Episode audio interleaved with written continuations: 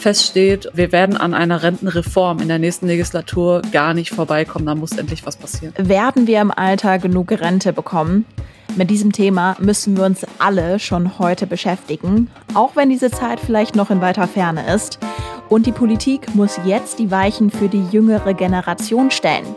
Eine Partei hatte lange Zeit gar kein Rentenkonzept. Wir analysieren, was die AfD jetzt im Bundestagswahlkampf fordert und wie die SPD darauf reagiert. Rheinische Post Aufwacher. News aus NRW und dem Rest der Welt. Die Goldwaage. Hi zusammen, mein Name ist Anja Wölker und wir nähern uns immer mehr der Bundestagswahl am 26. September. Im Aufwacher versorgen wir euch jeden Tag mit den wichtigsten Nachrichten aus NRW. Und am Wochenende, wie heute, geben wir euch aktuell die Details zu den Forderungen der Parteien im Bundestagswahlkampf. Wir geben euch die Hintergründe zu den wichtigsten Themen. E-Mobilität, Klimaschutz, Gleichstellung von Frauen und Männern, Pflegenot, CO2-Preis. Darüber haben wir schon gesprochen und alle Folgen verlinke ich euch auch nochmal in den Show Notes. Und unseren Aufwacher-Podcast könnt ihr jederzeit kostenlos abonnieren. Dann bekommt ihr unsere News unter der Woche und natürlich auch unsere Spezialfolgen der Goldwaage am Wochenende. Und unser Start mit meiner Kollegin und Politikredakteurin Julia Radke, die uns das Thema ein bisschen näher einordnet. Erstmal hallo Julia und willkommen in der Goldwaage. Hallo. Das Thema Rente und die Partei AfD haben ein besonderes Verhältnis zueinander. Inwiefern denn? Ja, dass sie sehr viele Jahre gar kein Verhältnis hatten, kann man so zusammenfassen. Also Fakt ist, die AfD gibt es seit 2013, das Rentenkonzept der AfD gibt es seit November 2020, zumindest in der verabschiedeten Form. Man kann sagen, sie haben sich sieben Jahre Gedanken gemacht und das ist schon eine lange Zeit für so ein so essentielles Thema. Sie wollen das nicht gerne so gelesen haben, aber zugrunde liegt einfach dieser Richtungsstreit zwischen ja der AfD-Richtung von Björn Höcke, dem völkisch-nationalistischen Teil der AfD, besonders in den Osten des Landes und seinem Gegenspieler, sage ich mal, Jörg Meuthen und dem wirtschaftsliberalen Flügel, wo auch die Alice Weidel zuzuordnen ist. Also eigentlich ist das so ein bisschen der Background, dass sie sich über Jahre nicht einigen konnten und zerstritten haben, das immer wieder aufgeschoben haben, bis jetzt im November letzten Jahres mal äh, sich auf etwas geeinigt wurde, was viele nur als faulen Kompromiss bezeichnen. Schauen wir mal auf diesen Kompromiss. Im Wahlprogramm der AfD steht zur Rentenpolitik unter anderem folgender Satz. Vielmehr sind die Steuerzuschüsse zur Rente durch konsequente Streichungen von ideologischen Politikmaßnahmen, beispielsweise in der Migrations-, Klima- und EU-Politik, gegenzufinanzieren.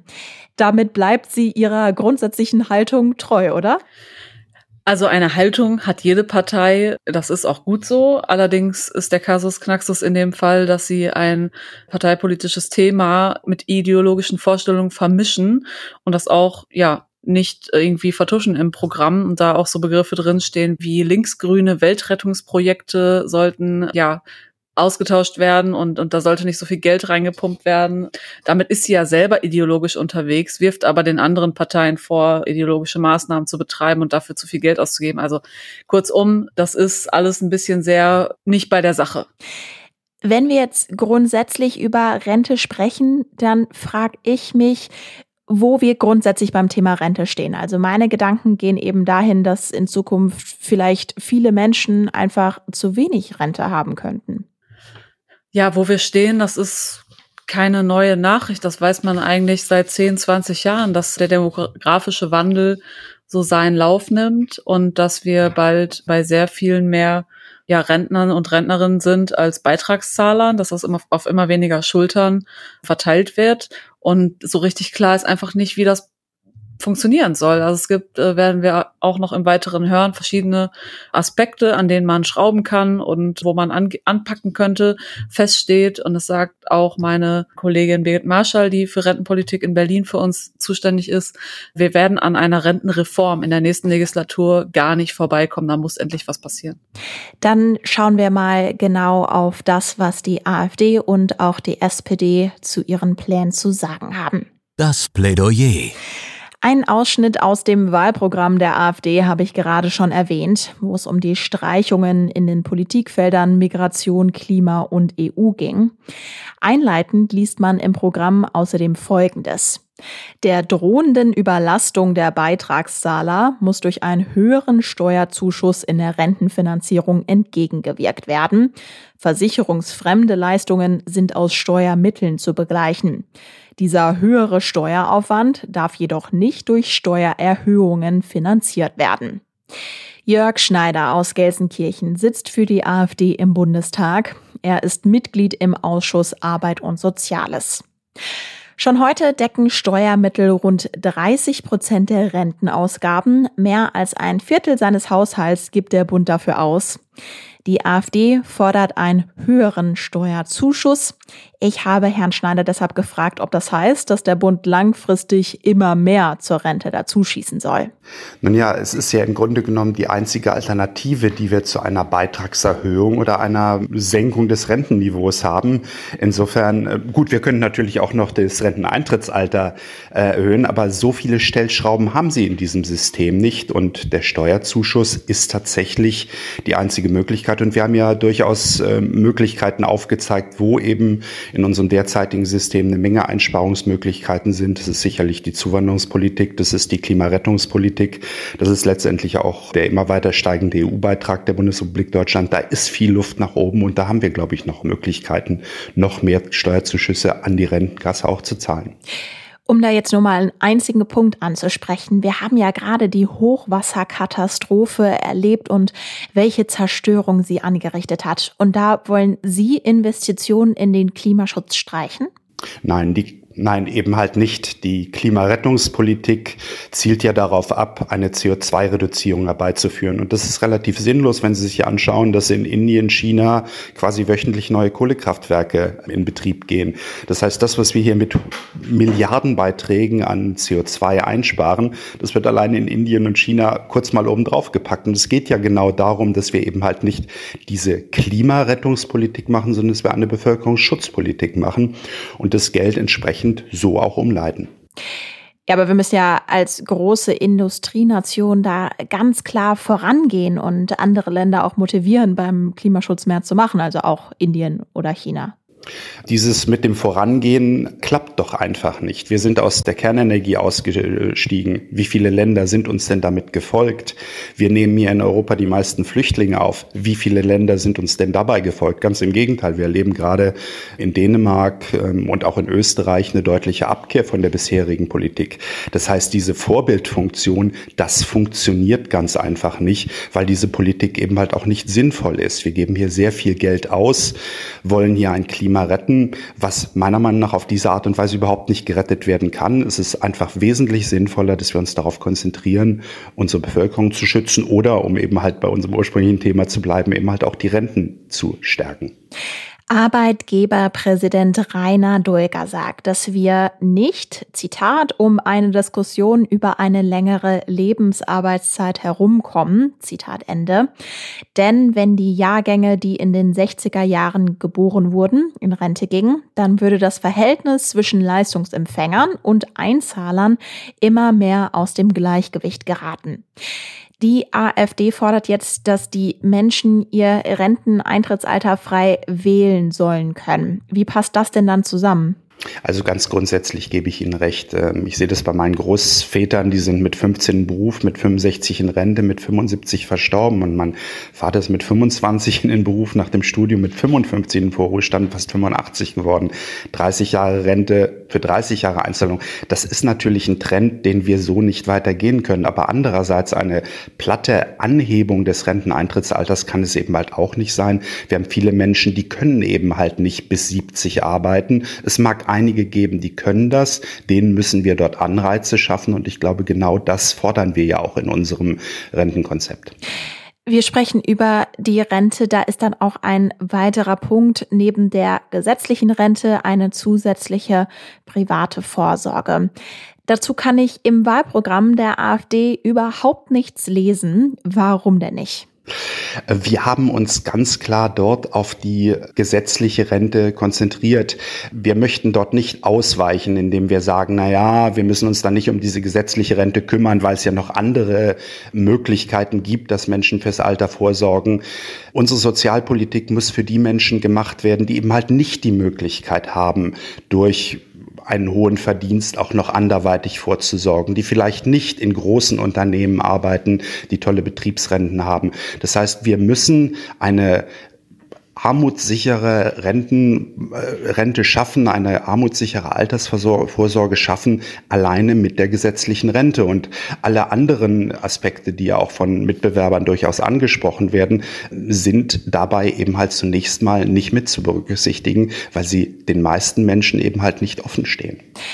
Ein weiterer Punkt ist, für jedes Kind sollen Eltern 20.000 Euro Rentenbeiträge erstattet bekommen. Wie soll das denn finanziert werden?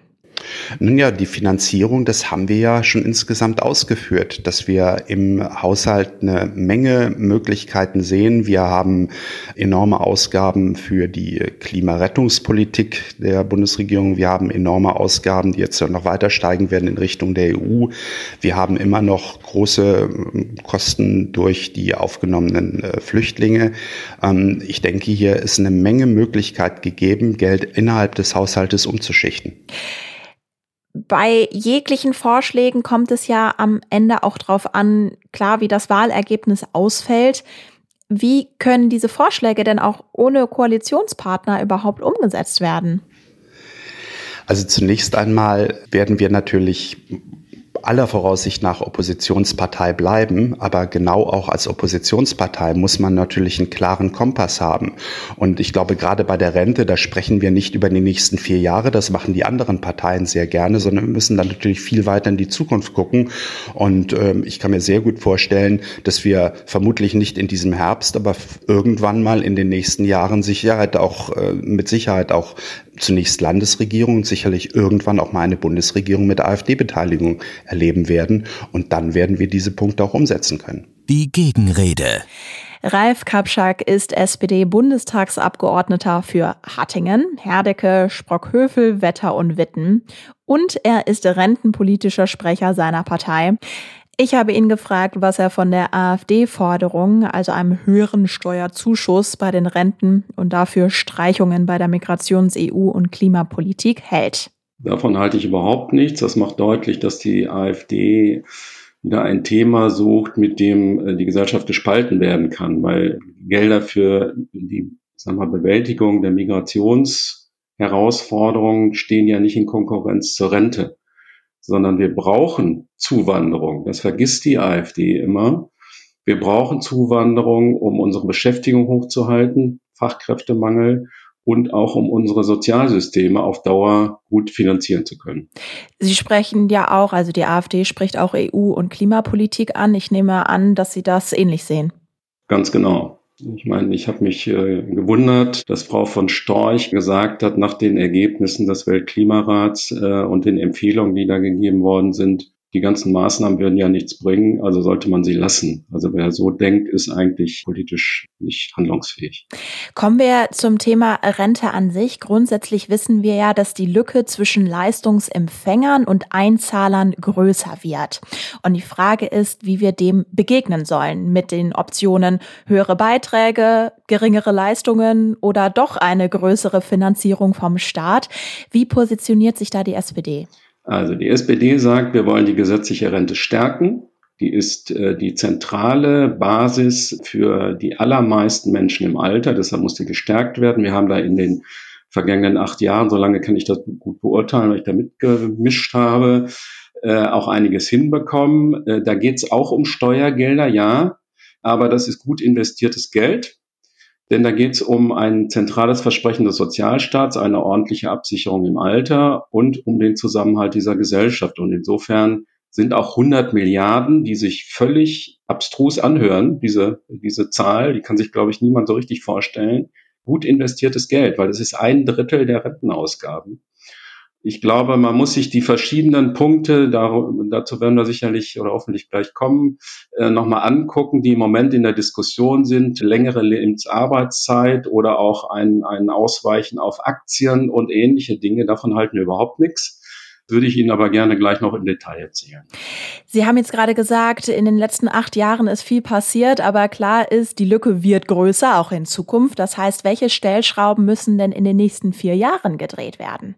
Also, dass die Lücke größer wird, ist eine Prognose. Das Dumme an Prognosen ist immer, dass sie sich auf die Zukunft beziehen.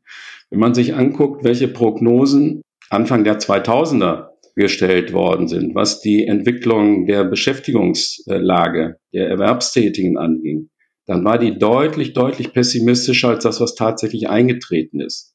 Ich will das, das Problem, die Herausforderung des demografischen Wandels gar nicht kleinreden, aber ich warne davor, Katastrophengemälde an die Wand zu malen und zu sagen, es wird alles ganz furchtbar, wie das einige politische Mitbewerber tun. Und das geht nur über Leistungskürzung. Davon halte ich nichts und davon halten wir auch nichts. Die entscheidende Stellschraube für eine gute Altersvorsorge und Versorgung ist ein funktionierender Arbeitsmarkt, eine hohe Beschäftigung, das heißt eine ordentliche Wirtschaftsentwicklung, gute Löhne, Tarifbindung, denn da sind die Löhne in der Regel höher als in nicht tarifgebundenen Unternehmen, sind die entscheidende Stellschraube auch für eine gute Altersversorgung. Deshalb erster Punkt. Arbeitsmarktpolitik, Wirtschaftspolitik. Zweiter Punkt, wir haben die Entscheidung getroffen, dass bis 25 das Rentenniveau stabilisiert wird, bis bei mindestens 48 Prozent. Das war ein, aus Sicht der SPD schon eine gewisse Kehrtwende der bisherigen Politik. Das ist aber richtig, denn die Rentnerinnen und Rentner, nicht nur die jetzigen, sollen teilhaben an der Wohlstandsentwicklung in diesem Land. Und deshalb muss das Rentenniveau mindestens stabil bleiben. Wenn es nach mir ginge, könnten wir es auch steigern, aber eins nach dem. Und wir sind auch durchaus bereit und auch ein Großteil der jungen Leute, die immer in Front gebracht werden, auch von interessierter Seite gegen die Älteren, sind durchaus bereit, höhere Beiträge zu zahlen, wenn sie denn sicher sein können, dass am Ende eine ordentliche Rente dabei herauskommt. Und deshalb sind die Entscheidungen, die wir jetzt treffen, was Beiträge, was Leistungen und was den Steuerzuschuss angeht, nicht Entscheidungen, die die jetzige Rentnergeneration trifft, sondern das sind Entscheidungen, die die nächsten und die übernächsten treffen werden. Inwiefern muss an diesem grundsätzlichen Rentensystem was verändert werden? Wir wollen die gesetzliche Rente umbauen in eine erwerbstätigen Versicherung. Wir wollen, dass alle, die erwerbstätig sind, Arbeiter, Angestellte, Selbstständige, Beamte und natürlich auch Abgeordnete, selbstverständlich, in eine Rentenkasse einzahlen. Das wird nicht alle Probleme lösen, das weiß ich auch und das wissen wir. Aber das hat etwas auch mit Gerechtigkeit zu tun. Und ich glaube, wenn zum Beispiel Abgeordnete, was mir besonders sehr am Herzen liegt, in die gesetzliche Rentenversicherung Pflichtbeiträge zahlen würden, dann würde das auch das Image der Rentenversicherung nochmal deutlich steigen. Das ist ein symbolischer Akt.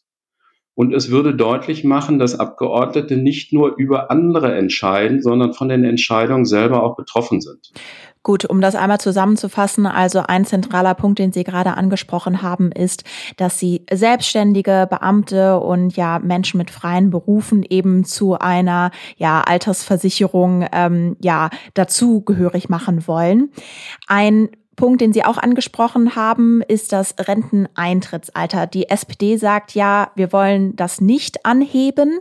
Wenn man jetzt aber auf die Zahl schaut, sieht man, dass im letzten Jahr allein über eine Million Beschäftigte 67 Jahre alt war oder älter. Heißt das dann also, dass da vielleicht ja Realität und Wunsch irgendwie nicht zusammenpassen? Nee, ganz im Gegenteil. Also wir sagen, jeder und jede, die kann und will, soll gerne länger arbeiten können. Und bei der eine Million, die Sie eben genannt haben, sind 800.000 Minijobs. Also das sind jetzt keine Vollerwerbstätigkeit, sondern das sind Minijobs, die da neben der Rente ausgeübt werden. Das ist auch völlig in Ordnung. Wenn jemand das machen will, soll er das gerne tun. Aber es ist ein völliger, völlig anderer Ansatz, als zu sagen, wir erhöhen das Renteneintrittsalter. Und die schlichte Logik hinter diesem Gedanken die Lebensarbeitszeit zu erhöhen, ist ja, wir leben länger, also können wir auch länger arbeiten. Diese Logik ist aber falsch. In der Tat ist die durchschnittliche Lebenserwartung gestiegen, aber die ist sehr ungleich verteilt. Wenn man sich anguckt, dass Menschen mit niedrigem Einkommen deutlich kürzer leben als Menschen mit höherem Einkommen und entsprechend auch kürzer Rente beziehen, wäre es sowas von ungerecht, das Renteneintrittsalter pauschal zu erhöhen. Also jeder, der kann und will, kann länger arbeiten. Unternehmen sind aufgefordert, auch vor dem Hintergrund von Fachkräftemangel, etwas für Arbeitsbedingungen, gerade auch für Ältere zu tun, um die im Betrieb zu halten. Aber eine generelle Erhöhung des Renteneintrittsalters lehnen wir ab und das halten wir auch nicht für notwendig. Eine weitere Säule neben der gesetzlichen Versicherung ist natürlich die private Altersvorsorge. Da stellen Sie sich ein neues Angebot vor, ein neues standardisiertes Angebot, schreiben Sie. Wie soll das denn genau aussehen? Das neue Angebot soll deutlich transparenter sein als das, was jetzt auf dem Markt ist und es soll auch einen Kostendeckel, gibt es bisher nicht, haben was die, was die äh, Verwaltungskosten angeht. Insofern ist es ein, ein, ein völlig anderes Produkt als das, was jetzt von Banken und Versicherungen angeboten wird. Die Einordnung. Und zum Schluss sprechen wir jetzt nochmal mit Politikredakteurin Julia Radke, um ein Fazit zu ziehen. Wie realistisch sind denn jetzt am Ende die Forderungen der AfD, auch vor dem Hintergrund, was wir jetzt von der SPD gehört haben? Die Stimmen von Björn Höcke beziehungsweise die Vorstellungen aus diesem Flügel sind da schon ganz schön deutlich, auch wenn einige Sachen es nicht reingeschafft haben. Nämlich ursprünglich waren die Papiere aus dem Bereich der Nationalisten der Partei schon ganz schön scharf. Also da hieß es, es sollte eigentlich ein Staatsgeld geben für deutsche Staatsbürger nur noch, also so eine Unterstützung. Die Staatsbürgerrente heißt das genau. Und äh, das hat es nicht geschafft, weil es auch wahrscheinlich verfassungswidrig geworden wäre. Aber im Prinzip ähm, liest man schon raus, dass für sie ja die demografische Wende, die ja das große Problem ist, vor allen Dingen durch eine aktivierende Familienpolitik ausgeglichen werden soll. Also wir haben da diese 20.000 Euro, die für jedes Kind ausgezahlt werden sollen, zur Rentenversicherung aus Steuermittel erstattet werden sollen. Das ist äh, ein Punkt. Dann wollen sie das Renteneintrittsalter komplett frei wählbar machen. Das halte ich jetzt persönlich für eine Fantasievorstellung, weil das wird sich nicht untereinander regeln. Ich meine, man kann sich ja mal selber umschauen, anschauen am Arbeitsplatz, wer oder wie viele Kolleginnen oder Kollegen sagen, oh, mir macht das so viel Spaß und ich habe so viel Langeweile, ich möchte gern über 70 noch weiterarbeiten und wie viele würden sagen, wenn ich könnte, dann würde ich mit 50 aufhören. Also, dass sich das so gegenseitig ausgleicht, das ist ja eine Illusion und klar kann man dann dazu schreiben, die Rentenhöhe hängt dann von den eingezahlten Beiträgen ab, aber unterm Strich, also in der großen Kasse Deutschlands, da wird es ja nicht reichen für alle. Also das ist so ein bisschen naiv. Und vielleicht ein Punkt, was ja auch sich mit der SPD äh, grundsätzlich verträgt, ist, dass sie auch die Politikerpension abschaffen wollen.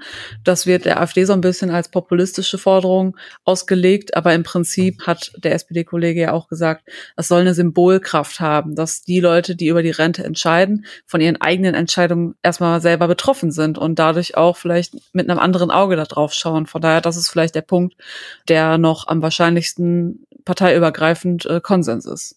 Okay. Wir haben ja jetzt sowohl mit Herrn Schneider als auch mit Herrn Kapschak über sehr viele Punkte der Rentenpolitik gesprochen. Also wir haben über die gesetzliche Rente gesprochen, was man da machen kann. Wir haben auch über die private Vorsorge gesprochen. Wir haben über das Renteneintrittsalter gesprochen. Kann man abschließend da überhaupt definieren, was die wichtigsten Stellschrauben in der Rentenpolitik sind und wo man dann auch quasi am besten drauf achten muss, wenn man man jetzt als Wähler sich ein Bild von der Rentenpolitik der verschiedenen Parteien machen möchte? Also die Stellschrauben, um die noch mal kurz aufzuzählen, sind Rentenniveau beschränken, dann den Beitrag, den jeder von uns zahlt, anheben, das Eintrittsalter erhöhen und den Zuschuss aus Steuermitteln, der jetzt schon auf einem sehr hohen Niveau ist. Und ähm, auch die Kollegen aus Berlin sagen, eigentlich muss man an allen Stellschrauben drehen. Das, das geht gar nicht anders. Also eins reicht einfach nicht angesichts der Demografie, auch wenn ähm, ja die Prognosen vielleicht manchmal zu pessimistisch sind, dann können wir uns vielleicht später freuen. Aber ähm, man muss wahrscheinlich alles in den Blick nehmen. Und das große Problem der Parteien ist, dass egal in welches Programm man jetzt schaut, dass sie nicht so recht um die Ecke kommen damit, wer soll das bezahlen oder wie viel Geld wird das überhaupt kosten. Natürlich vor dem Hintergrund, dass die größte Gruppe der Wähler die Ü60 Menschen sind in Deutschland. Also 21 Millionen Rentner haben wir jetzt gerade schon bundesweit und 5 Millionen, die so auf dem Sprung in die Rente sind. Die Babyboomer, die sogenannten. Und ähm, die will man jetzt vielleicht auch nicht so verschrecken mit irgendwelchen Steuererhöhungen oder so. Aber Fakt ist, das muss ja irgendwie finanziert werden. Und ähm, ein guter Vorschlag ist natürlich oder ein, ein Angriffspunkt, was die SPD natürlich auch genannt hat, dass den Arbeitsmarkt in den Blick zu nehmen. Ne? Und dazu gehört natürlich auch ausländische Arbeitskräfte oder beziehungsweise Migranten und Fachkräfte zu berücksichtigen und wen kann man noch aus den langzeitarbeitslosen Bereichen wieder für die Arbeit ranholen, dass das alles so ein bisschen mehr auf die Einzahlerseite wieder eintritt. Also man muss an allen Ecken und Kanten gucken, wo kann man noch was steigern und ähm, gleichzeitig das Ganze noch bezahlbar lassen für Leute, die, die erwerbstätig sind.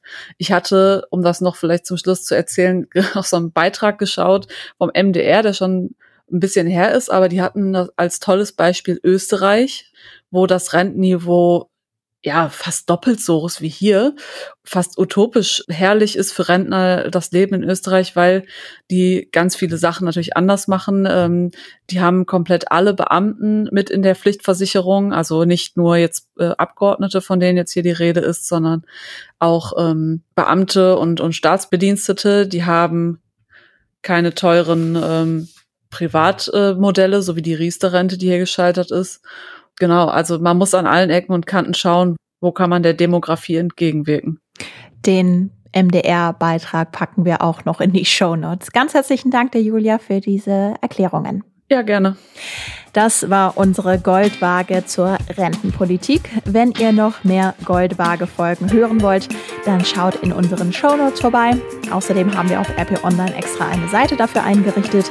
Findet ihr unter rp-online.de slash Goldwaage. Jetzt wünsche ich euch noch einen schönen Tag. Mein Name ist Anja Wölker. Ich darf mich verabschieden und sage bis Montag. Mehr Nachrichten aus NRW gibt's jederzeit auf RP Online. rp-online.de